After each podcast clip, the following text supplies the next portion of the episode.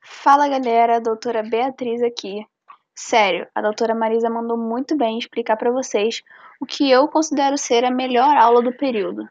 Se você entender essa aula, cara, a sua vida em imunologia vai fazer muito mais sentido e, convenhamos, vai ficar muito mais fácil.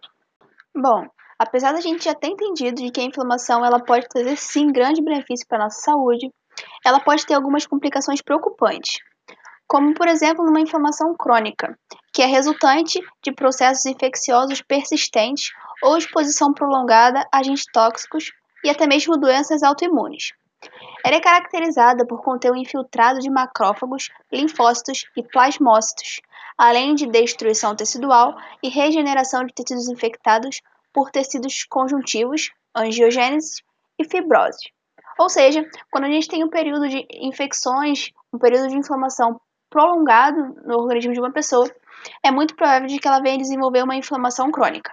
Isso acaba trazendo efeitos negativos ao nosso organismo, porque esse tecido infectado que vai ser regenerado vai ser trocado por um tecido que não vai ser o mesmo do original. Vai acabar causando então uma perda de função, provavelmente naquele órgão, naquele tecido infectado, beleza? Uma outra condição negativa associada à inflamação é o que a gente dá o nome de inflamação generalizada, denominada mais comumente de sepse. Por esse nome você já deve ter ouvido falar, né? Então, isso ocorre quando a gente tem focos inflamatórios distribuídos ao longo do organismo de um indivíduo, ou seja, em várias partes do corpo de uma pessoa.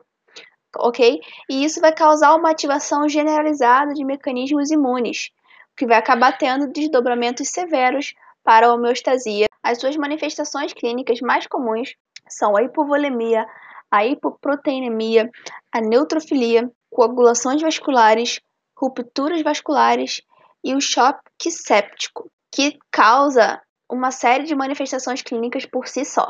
Então, as manifestações clínicas relacionadas ao choque séptico são a hipotensão, redução do pH sanguíneo e caquexia causada pela produção contínua de TNF-alfa. Só para a gente saber, tá?